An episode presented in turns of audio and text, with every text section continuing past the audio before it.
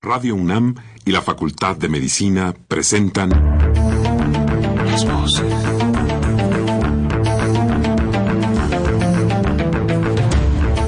Voces. Las voces. Las voces. Voces. Las voces de la salud. Reflexión y análisis de las ciencias médicas. Acompáñenos.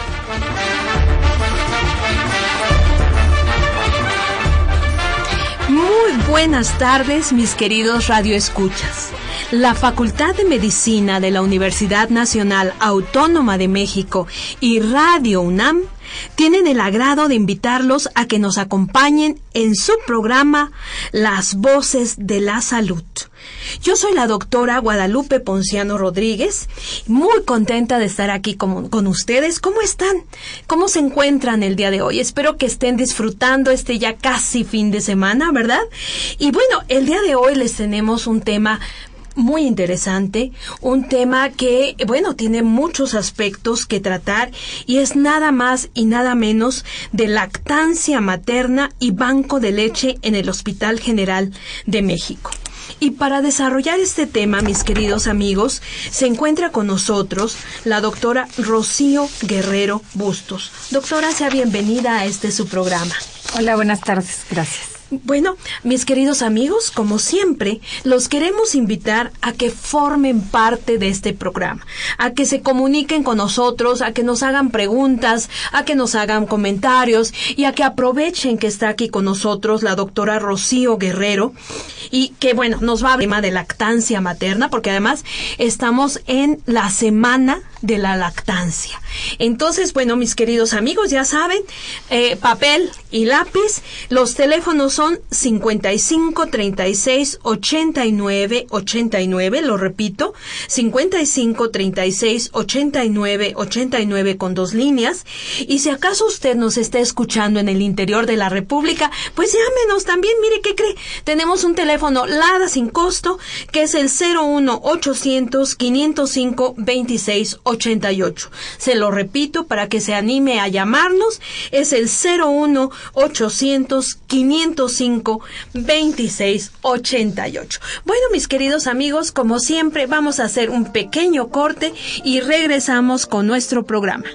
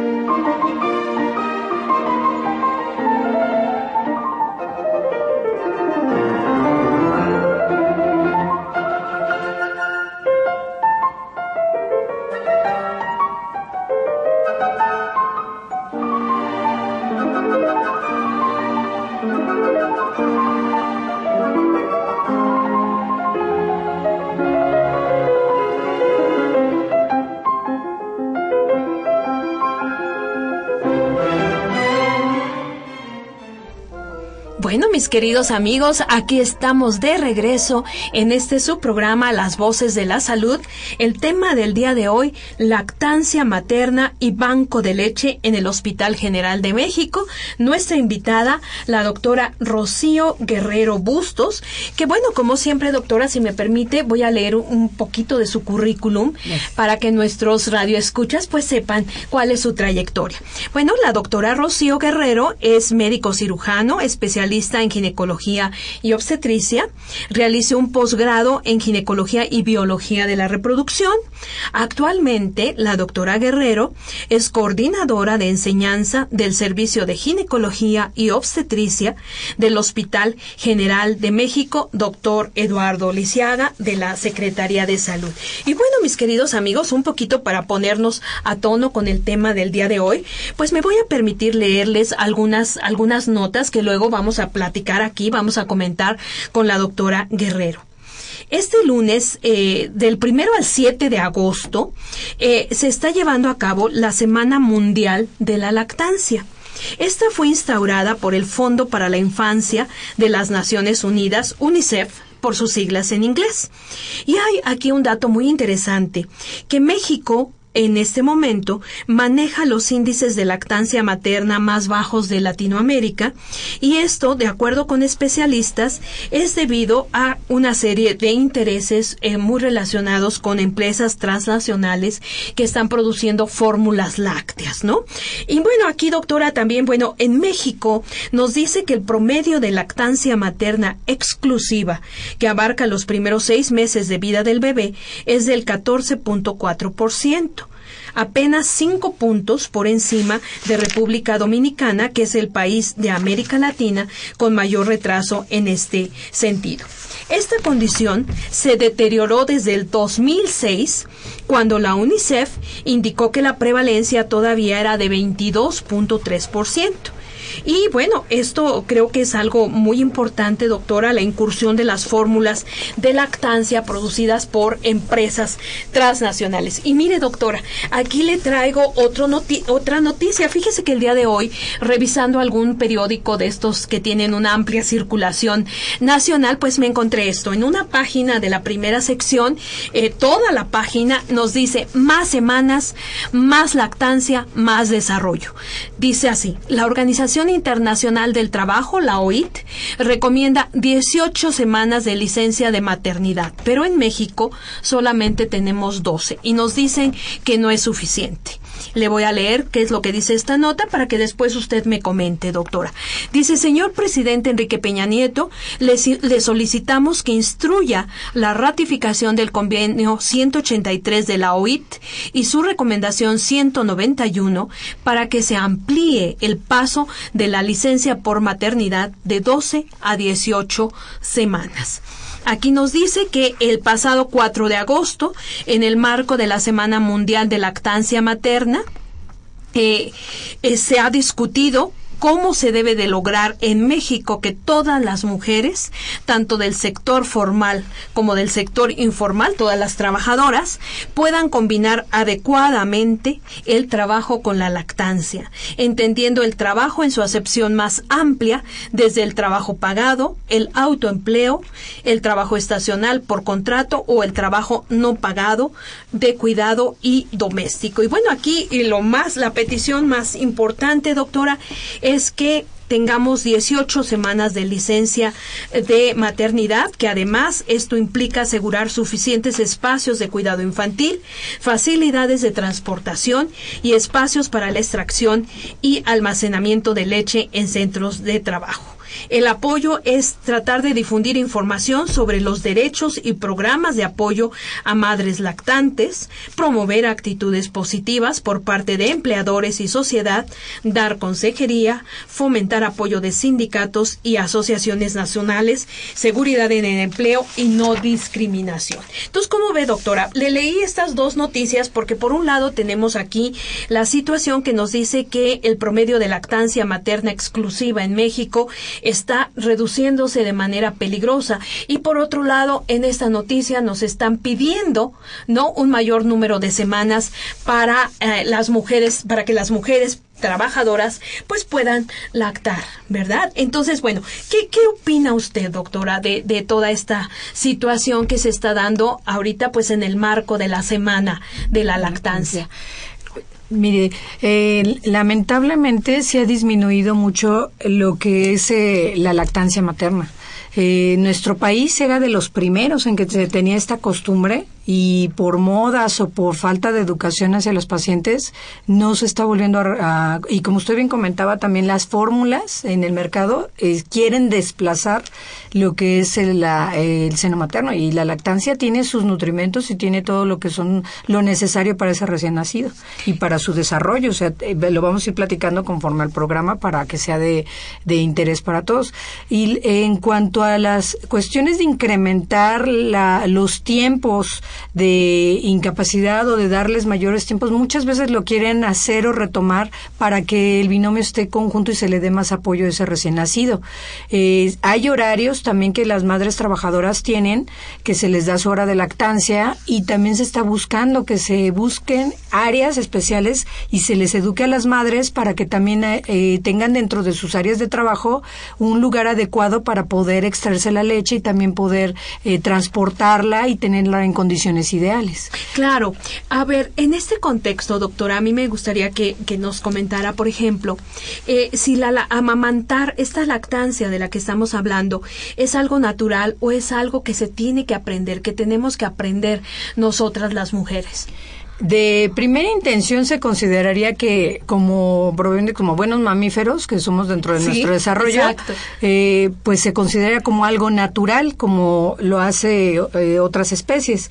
Pero en el caso de la mujer hay que también orientarla para que no tenga temor para dar el seno materno y para que sepa las bondades y los beneficios del recién nacido, porque es algo que fisiológicamente la mujer produce leche y eso es de grano de un, un, algo este rico en proteínas, minerales, inmunoglobulinas, carbohidratos, grasas que le van a contribuir al recién nacido a evitar otra serie de problemas. Claro.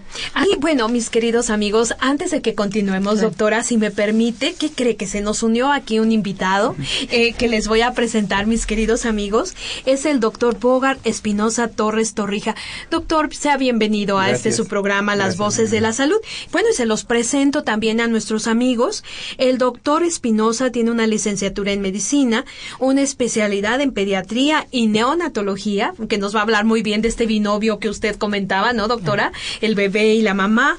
Y actualmente es el encargado del programa de lactancia materna en el área de pediatría del Hospital General de México, doctor Eduardo Lisiaga. Doctor, pues sea bienvenido a este su programa. Y bueno, si me permite, vamos a seguir aquí platicando con la doctora. A mí me gustaría que enfatizáramos, doctora, desde su punto de vista, cuál es la ventaja, las enormes ventajas que tiene el hecho de que eh, la, la, mujer que acaba de tener un bebé inmediatamente este, inicie la lactancia. Yo aquí estaba leyendo algunos datos, por ejemplo, de que se puede empezar a dar eh, unas horas después del, parco, del parto. De hecho, esto sería lo ideal. ¿Qué, qué, cuál es la recomendación de usted para todas nuestras radioescuchas?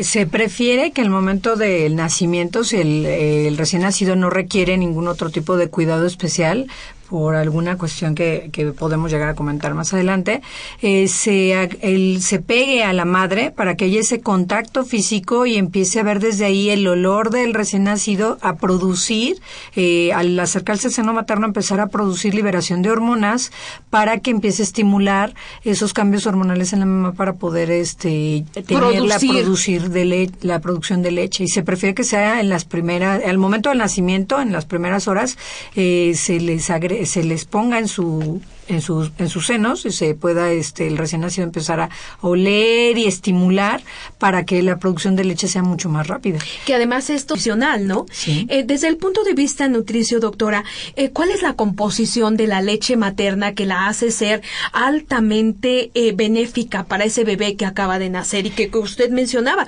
ya no necesita otra cosa en ese momento, ¿no? La primera eyección de leche que presenta la mujer es el calostro, la famosa leche de brujas que a veces comenta el, comúnmente el gremio, ¿no?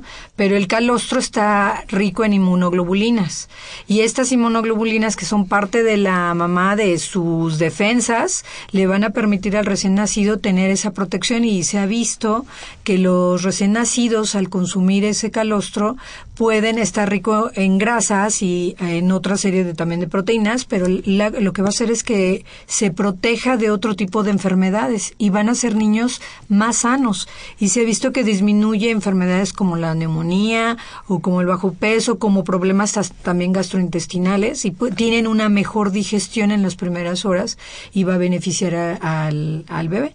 Claro. Eh, eh, doctor Espinosa, eh, ¿cuál es, eh, durante cuánto tiempo se produce calostro? Y bueno, ya nos mencionó la doctora, nos hizo favor de mencionarnos todos los beneficios para el bebé.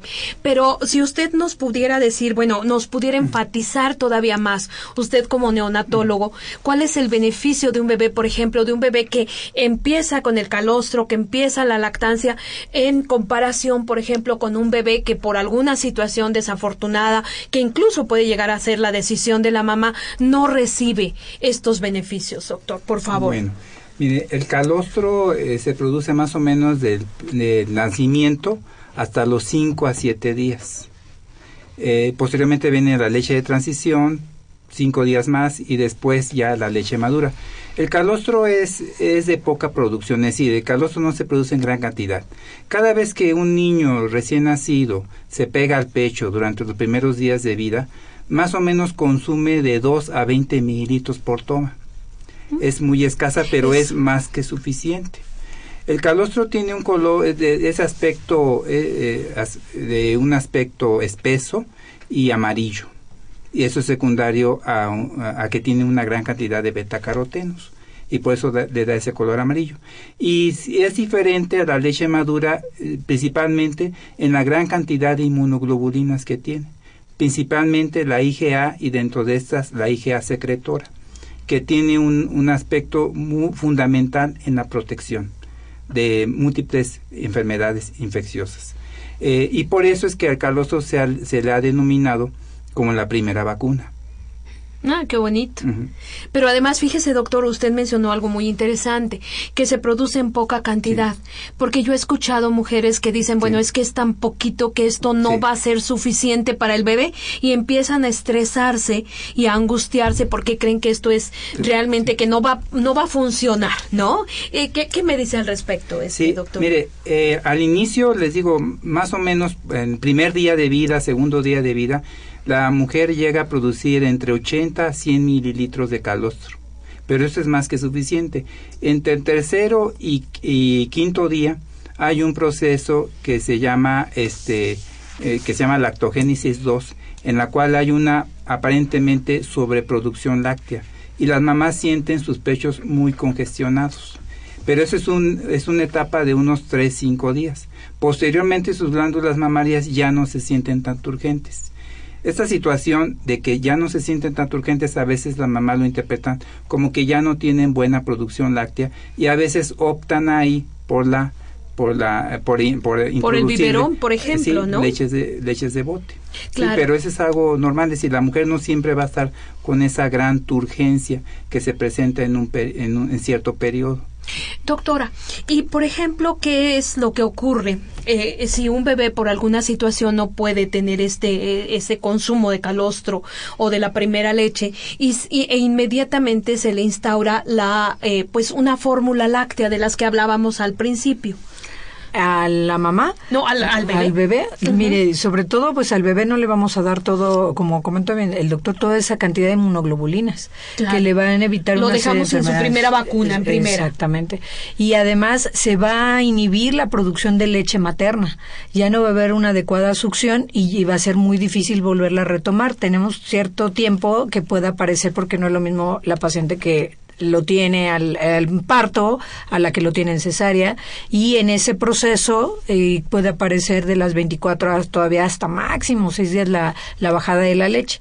Pero eh, para el recién nacido no le estamos dando protección y por más que se han intentado fórmulas que eh, quieren pretender ser como la leche materna, no hay ninguna que lo va a cubrir. Que la pueda igualar. Y en cambio a la mamá lo que le va a beneficiar también es que vamos a evitar tanto problemas de hemorragias, eh, le va a contribuir mucho para una anticoncepción le va a contribuir mucho también en beneficiarse en, en ese apego con el recién nacido y que haya, al haber más succión a libre demanda, pueda también tener más eh, leche, esté produciendo leche materna.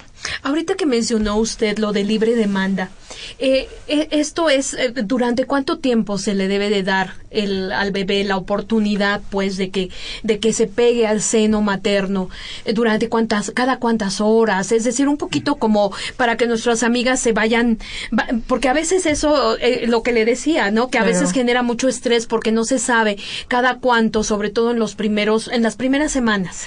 y nos pasa mucho, por eso a mí me interesa mucho cuando platicábamos el doctor y yo de este tema, cómo orientar a la, paciente, porque eso es lo que le genera mucho temor. Y puede, eh, muchas veces el bebé, la libre demanda puede variar de cuatro hasta seis horas o cada vez que lo pida en el transcurso del día. Y también hay eh, diferente cantidad de eh, contenido graso o proteínas en las diferentes horas del día, que eso también le va a contribuir a mejorar su alimentación y su nutrición.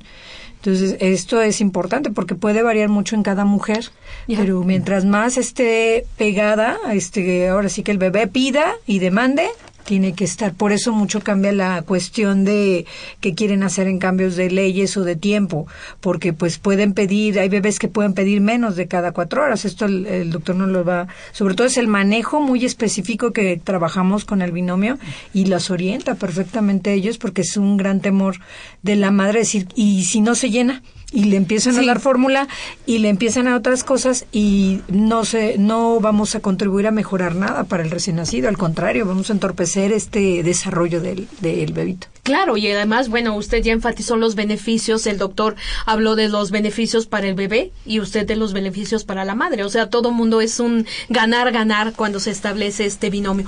Doctor, ¿cuándo está una mujer apta para amamantar? Y si todas las mujeres, porque también eso es otra preocupación, si todas las mujeres eh, pueden amamantar, ¿habría algunos casos, no sé, algunas enfermedades en donde de alguna manera pues se tendría que tener algún cuidado al amamantar el, al bebé? Eh, en verdad son pocas las contraindicaciones de la lactancia materna. Por ejemplo, una contraindicación aquí en México, de acuerdo a la norma oficial mexicana, este es eh, mujeres portadoras de VIH no deben amamantar, mujeres con eh, con citomegalovirus tampoco podrían amamantar y aquellas que están ingiriendo algún medicamento que contraindica. En verdad, la gran mayoría de los medicamentos no contraindican la lactancia. Podríamos decir que los medicamentos, madres que tienen tratamientos contra algún tipo de cáncer, pues ahí sí está contraindicado. O algunos medicamentos que se usan en psiquiatría también podrían estar contraindicados. Pero son muy escasos los medicamentos que contraindican la lactancia y, las, prácticamente son pocas contraindicaciones. Claro, y, todo lo contrario, ¿no, doctor? Tendremos que estimular esta lactancia que nos está preocupando esa reducción en nuestro país, incluso en la zona rural. Van a ver, tenemos que hacer una pequeña pausa, pero en cuanto regresemos continuamos con este tema tan interesante. Regresamos en un momento, amigos.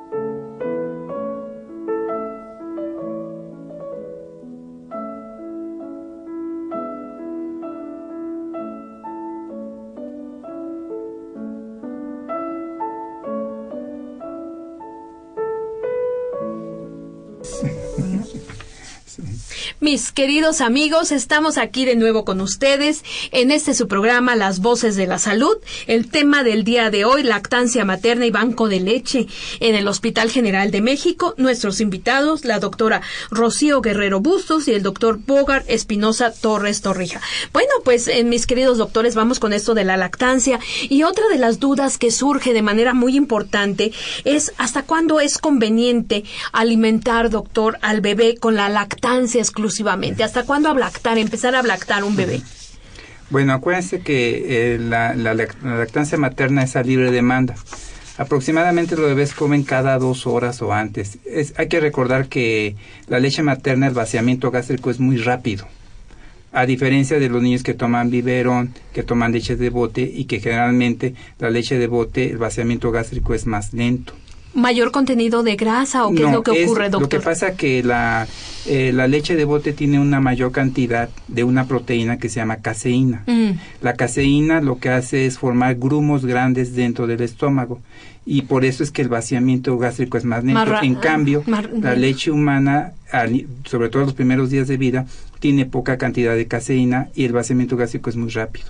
Eh, lo que pasa es que estamos sumergidos en una cultura de biberón, en donde todo lo relacionado al biberón lo consideramos como normal y lo relacionado a la lactancia materna a veces se nos, se nos hace raro. Es decir, por ejemplo, un bebé que pide cada hora y media, dice, es que yo creo que se quedó con hambre, entonces le voy a complementar. No, esto es algo normal. Y es muy importante que el bebé se pegue frecuentemente, porque acuérdense que el mayor estímulo para producir leche es que la boca del bebé succione el pezón y vacíe la glándula mamaria no nos casemos con la idea de que es un alimento, porque a veces se tiene esa idea, que son los atoles, que el amaranto, que esto, que aquello. No, es que la boca de se le pega el pezón y vacíe la glándula mamaria. Mientras más veces haga eso durante un día, la producción de leche aumenta. En ese contexto, doctor, ¿cuál sería el indicador más claro que nosotros como mamás podríamos ver y detectar que la lactancia es suficiente para el bebé, que no tiene, no se queda con hambre, como usted dice? Uno sería el número de pipis o micciones. Ah, eso es muy, bueno. Un bebé debe orinar en 24 horas a partir del sexto día de vida, seis veces o más. Ese es un buen indicador y que la orina sea clara, como agua, o de un color amarillo, eh, de tipo amarillo paja. Es decir, un tono muy tenue de amarillo. ¿sí? Y que a partir del cuarto o quinto día, las evacuaciones ya, sean, ya no sean meconio al principio los bebés se evacúan lo que se llama meconio, que es una evacuación verde negruzca chiclosa, pero al cuarto o quinto día, si un bebé se está alimentando bien, ya debe de evacuar la, la evacuación característica del recién nacido que toma leche materna, que es una evacuación amarilla, eh, aguada y explosiva. Es decir, se escucha al momento de evacuar. Y puede comer y evacuar, comer y evacuar. Ese es algo normal. Perfecto. Entonces creo que estos, con estos indicadores, mis queridas amigas, ¿verdad? Ya podríamos. Eh, bueno, y hablando de alimentación, doctora, la mujer que está amamantando, ¿usted considera que debe cambiar su dieta, que no debe comer o ingerir? Porque hay muchos mitos. Ahorita el doctor decía, por ejemplo, los atolitos, ¿no? Esto y lo otro para, para estimular, entre comillas. Y ya dijimos que lo único que estimula, pues, es la boquita del bebé, ¿no? En el pezón. Pero en el contexto de las mujeres, ¿usted qué recomienda? Em, se continúa una alimentación muy parecida durante el embarazo, o sea, sus tres alimentos con sus dos colaciones y ingesta e hidratación de líquidos regular y sobre todo evitar cierto tipo de alimentos que le van a generar irritación al bebé, por ejemplo, el café, los tés, algún tipo de picantes o irritantes o eh, condimentos porque le van a cambiar el sabor a la leche y el y puede tener el este el bebé más irritación y no sabemos por qué está inquieto y muchas veces le está dando la paciente consume café, por ejemplo, ¿no? Eh, también se ha visto el rábano o el brócoli, algún algunos eh, tipos de verduras también les generan un cambio diferente del sabor y que no fume. Porque también hay Es lo que le iba a decir, no es alimento, pero bueno, desafortunadamente hay muchas mamás que fuman. ¿Qué hay al respecto? Alcohol, el tabaco no es lo adecuado para también durante la etapa, ni de la etapa del embarazo ni de la etapa de la lactancia. Eh, generalmente eh, les va a generar más irritación por el tipo de contenidos que tiene tanto el tabaco, los metabolitos del tabaco como el alcohol y pues no va a generar una adecuada cantidad de leche ni una leche en concentración ideal para el desarrollo del recién nacido. Y a la mamá que esté en seno materno con una alimentación adecuada, que no utilice atoles, eh, cebada, algún otro tipo de, de lo que se consume como mitos para incrementar la leche. No, no es necesario, si, como lo hemos platicado, sino la succión y el estímulo constante y la libre demanda es lo que va a ayudar. Y también eso se ha visto que le contribuye a la, a la mujer, por eso se asocia al, a la disminución de peso en la paciente porque sus carga de grasa corporal que contribuyó durante el embarazo también le va a ayudar a que se esté consumiendo en esos momentos. Pero yo les digo en broma a mis pacientes, si ahorita crees que comes mucho, espérate en la lactancia, porque en la lactancia les da mucho más hambre. Entonces hay que cuidar esa alimentación en carbohidratos y comer lo más sano posible. Claro, sí, yo leía por ahí que más o menos 500 calorías es lo que se pierde, ¿no? Al, eh, cada vez que se le da al bebé. Entonces, bueno, eh, yo creo que es muy importante que nuestras amigas que están amamantando, bueno, platiquen con su médico, ¿no? Sobre todo para ver si hay alguna cosa que estén ingiriendo que no, que no va con el, el bebé, ¿no? Eh, y en este, hablando de este binomio mamá bebé. una de las cosas que también a veces cuesta trabajo es encontrar la postura correcta para amamantar, para amamantar al bebé? ¿Hay alguna postura correcta o cada bebé y cada mamá tienen que tratar de encontrar en donde ambos estén a gusto, doctora? Eh, sí hay varias posturas que se recomiendan, sobre todo que la paciente esté cómoda, la mamá nueva esté cómoda, porque muchas veces se inclinan eh, hacia adelante agarrando al bebé en vez de poner una almohada o un soporte y un soporte hacia atrás a su espalda de manera recta para que la boquita quede exactamente rodeando el brazo del recién nacido, que a veces puede ser en diferentes tomas que nosotros le llamamos o en toma de balón de fútbol o de sandía, dependiendo la orientación del pezón y eso también y también dependiendo que, que hay una glándula mamaria diferente en posición o en tamaño que le que se adapta mejor o tiene mejor salida de leche.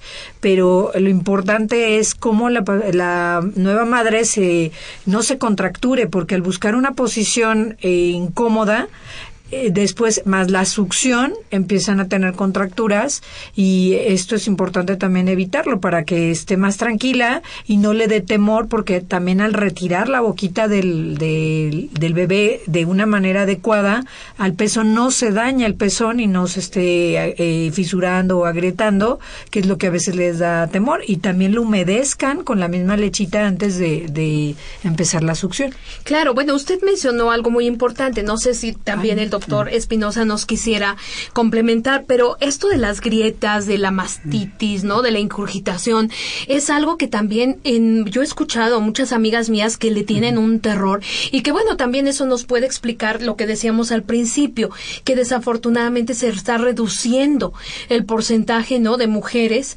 que eh, eh, hacen tal cual como se debe llevar la lactancia materna. ¿Qué nos pueden decir al respecto? ¿Qué, qué les decimos a nuestras amigas? que ¿Cómo podemos evitar que esto ocurra? Pues deben tener cuidado de sus glándulas mamarias. En primer lugar, el aseo de sus glándulas mamarias va a ser únicamente cuando se baña.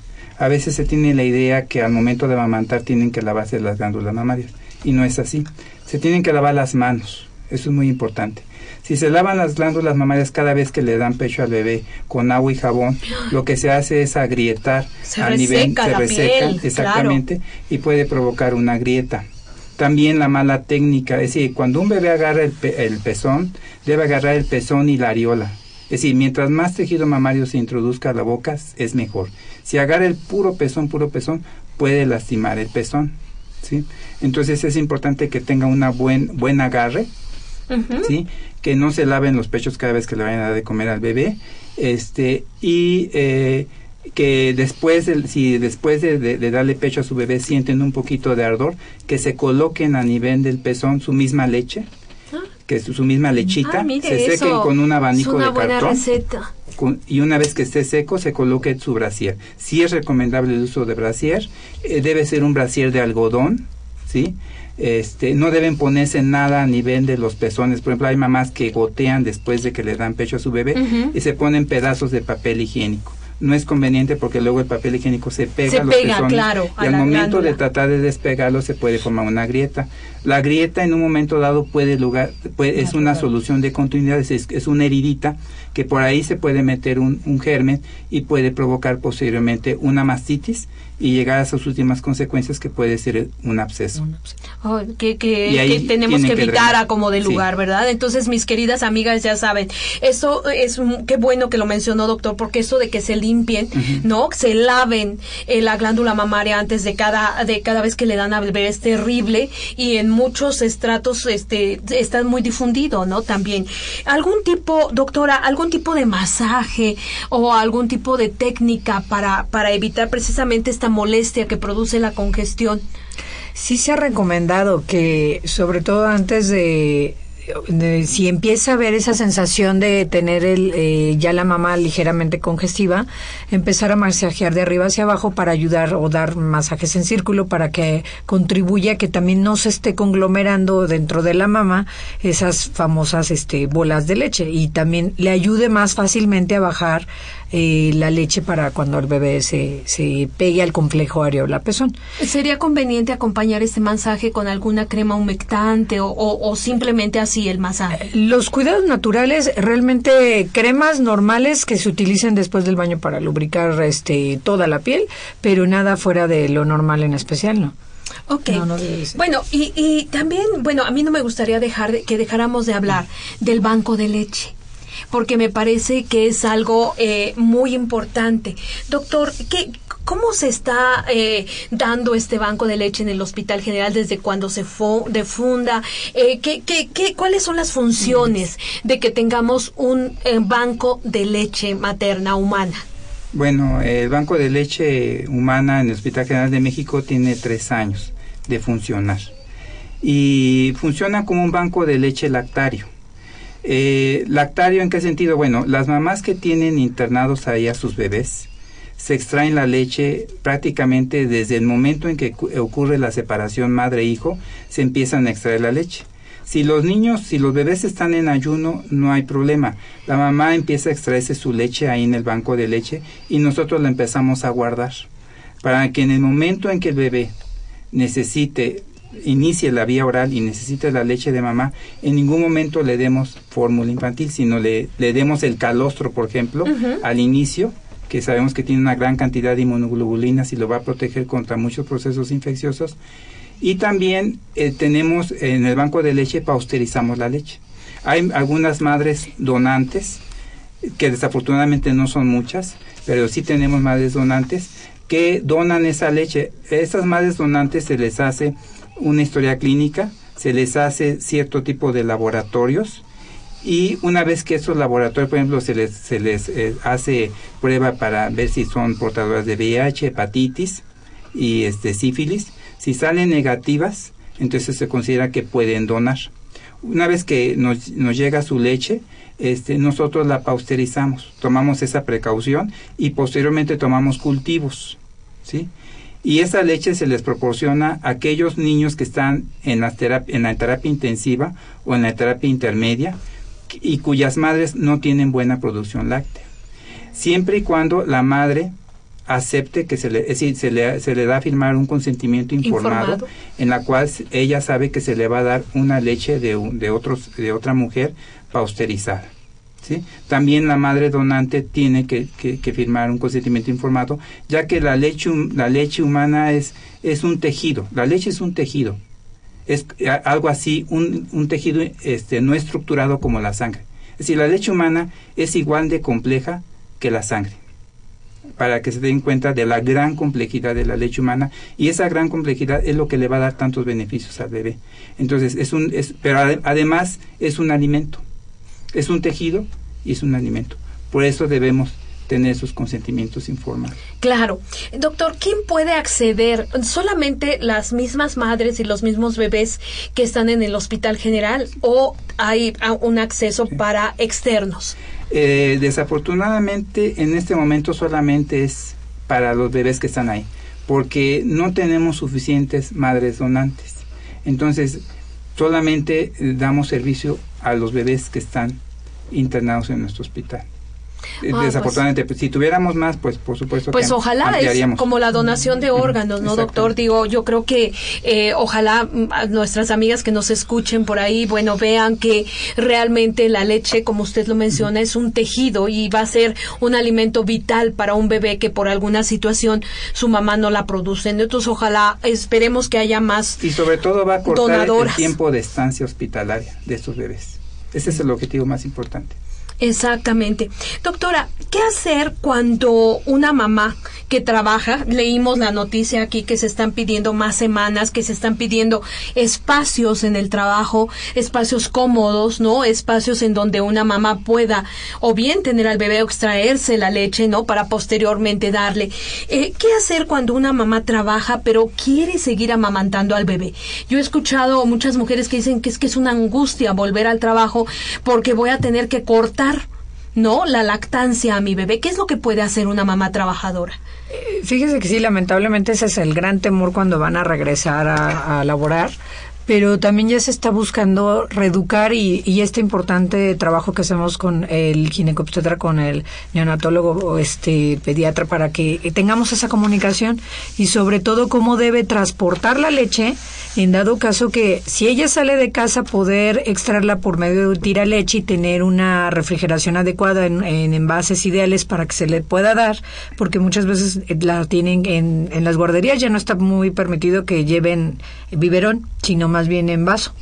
Este, y muchas veces suele haber ese, esa serie de problemática y si queda en casa, bueno, tener esa, esas tomas preparadas y en las áreas de trabajo llevarse el tira leche con una hielera especial para poderla transportar. Es lo que le, le iba a comentar, casa- siempre pensando en que de- requiere condiciones especiales claro. de refrigeración. Sí, y sobre todo para, si hubiera en lugares de trabajo eh, un refrigerador, pues sería lo ideal, que eso es lo que también se ha pretendido modificar por ley para esas madres que tengan esos espacios de privacidad también y de utilizar el tiraleche en esas ocasiones para tener esas tomas y poderlas dejar y llegando, bueno, seguir con la succión, con, con la comunicación con su recién nacido, ¿no? Usted hablaba de los envases. ¿Qué, qué preparación debe de tener un envase en el cual va, voy a, va a contener un leche materna? Sobre todo el envase, bueno, eh, muchas veces se utilizan envases de tipo pues, biberón o de tipo este de cristal que sea es- esté limpio, esté en los esterilizadores de bebé esté adecuadamente eh, preparado para poderlo tener y pues eh, ahí es donde de repente sí va a tenerse que recurrir al biberón cuando la madre tiene que irse a trabajar, porque no puede muchas veces estar en distancias, ¿no? cercanas para su casa para poder acudir a esa hora de lactancia, pero con que los biberones estén esterilizados, eso les va a contribuir mucho a evitar algún tipo de infección y también el, el chupón, ¿no? Pero de que se puede continuar la lactancia, mis queridas amigas, se puede. Ya escucharon a la doctora y sería lo ideal, ¿no? Tanto para la, la mujer como para el bebé. Doctor, ¿en qué momento se, eh, podemos pensar que puede haber una combinación de leche materna con alguna fórmula láctea? ¿Puede, ¿Puede ser esto? ¿Puede pensarse en algún momento? ¿O usted preferiría, no, no, no sé, que la lactancia fuera estrictamente este, durante el tiempo que nos había mencionado, eh, formada por leche materna?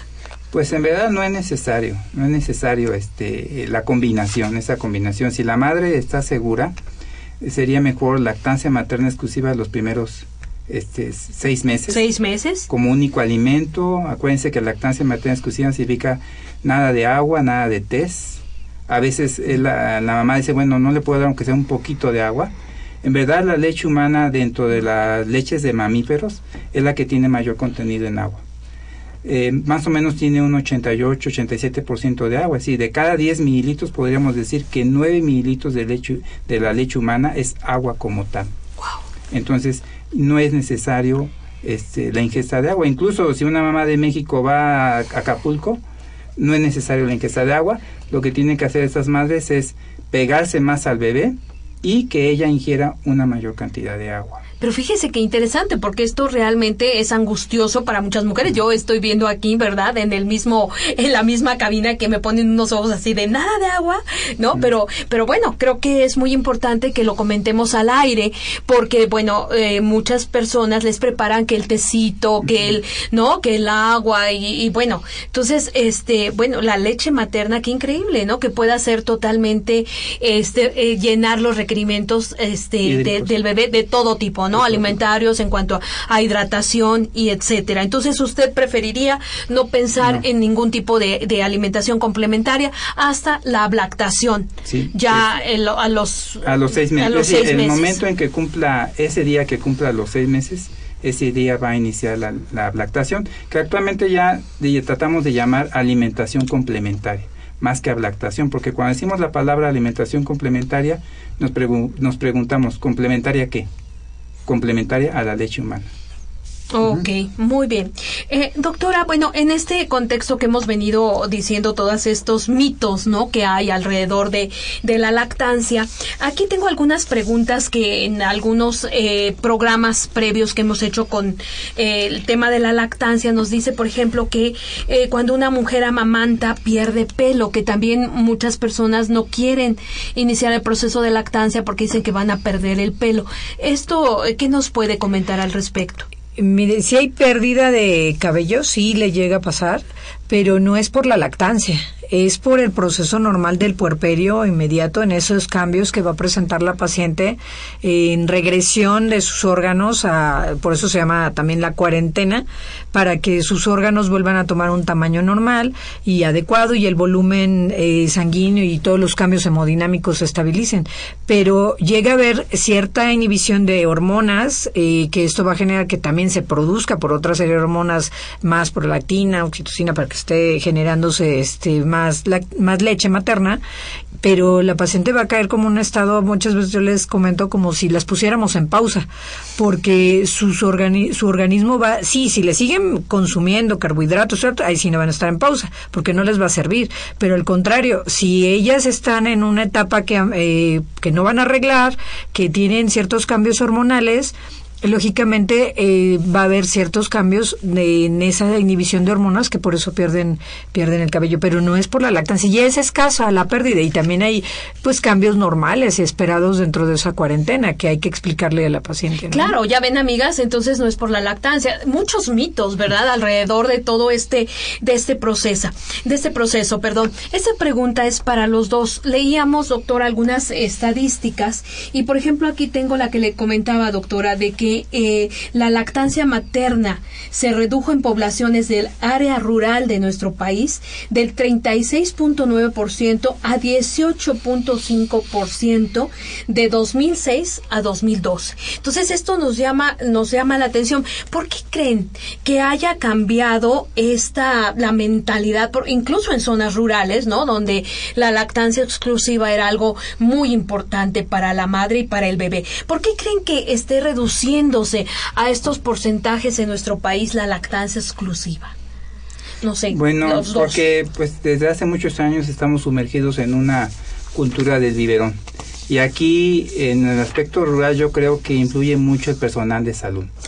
Eh, es algo frecuente que una paciente acuda a la consulta para valoración del recién nacido y una pregunta clave de la mamá es, oiga, siento que no lo lleno. Mm y el médico inmediatamente receta una leche de bote. Dice, vamos a complementar, para complementar. Y eso de para complementar significa adiós a la lactancia. En unas semanas, por falta de estímulo del pezón y el basamiento de la glándula mamaria, la producción láctea empieza a disminuir. En unas semanas, pues ya no va a tener producción láctea. Entonces, el médico debe, cuando, cuando una mamá nos pregunta, yo siento que la, la palabra clásica es no lleno a mi bebé lo que debe hacer el médico es, ¿por qué, ¿por qué piensa usted que no lo satisface? Es que me pida cada rato. ¿Cada cuánto? Cada dos horas. Normal, señora. Lo que tiene que hacer el médico es revisar la glándula mamaria y en un momento valorar la técnica de amamantamiento, pero no recetar de inmediato. Ok, doctora. ¿Qué nos dice al respecto? Y también otra parte que, que se ha visto muchos, eh, muchas zonas rurales también ya hay personal o ya hay personas que se van a otras áreas del país o se van al extranjero. Migran. Exactamente, y tienen este, pues ya ciertas modas o costumbres, eh, ya no están con, creen que es, eh, hay una dificultad para, para generarse la lactancia, no consideran que es algo gratuito, que es algo económico, realmente el, el seno materno, o sea, va a contribuir de gran ayuda y esa influencia que existe externa y que no también gran parte es el medio de salud que tiene que volver a reforzarlo, ¿no? Claro. Entonces, amigas, una última reflexión es la lactancia materna es un beneficio total tanto para el bebé como para la mamá. Ojalá cada vez estimulemos más esto y recuperemos esos porcentajes que teníamos antes, ¿no? Y esa idea que tenemos las mujeres de que la lactancia materna es una es una etapa bellísima, ¿no? En donde nos compenetramos muchísimo con ese bebé, ¿no? Entonces, amigas, ojalá, bueno, esto nos sirva para aclarar muchos mitos y pues estimulemos la lactancia materna. Este, doctores, les agradezco mucho su presencia en este programa. El tiempo se va volando. Mis queridos amigos, con esto terminamos. Esta fue una coproducción de la Facultad de Medicina y Radio UNAM. A nombre del doctor Enrique Graue, director de la Facultad de Medicina, y de quienes hacemos posible este programa, en la producción y realización, la licenciada Leonora González Cueto Bencomo, la licenciada Erika Lamilla Santos, muchísimas gracias a las dos. En los controles, nuestra querida Soco, Socorro Montes, también un agradecimiento muy especial. Y en la conducción el día de hoy, la doctora Guadalupe Ponciano Rodríguez, que estuvo muy contenta de estar con ustedes y que les recuerdo que tenemos una cita el próximo jueves aquí en Radio UNAM en este programa Las Voces de la Salud a las 12 del día. Les agradezco su atención y que tengan un excelente día. Radio UNAM y la Facultad de Medicina presentaron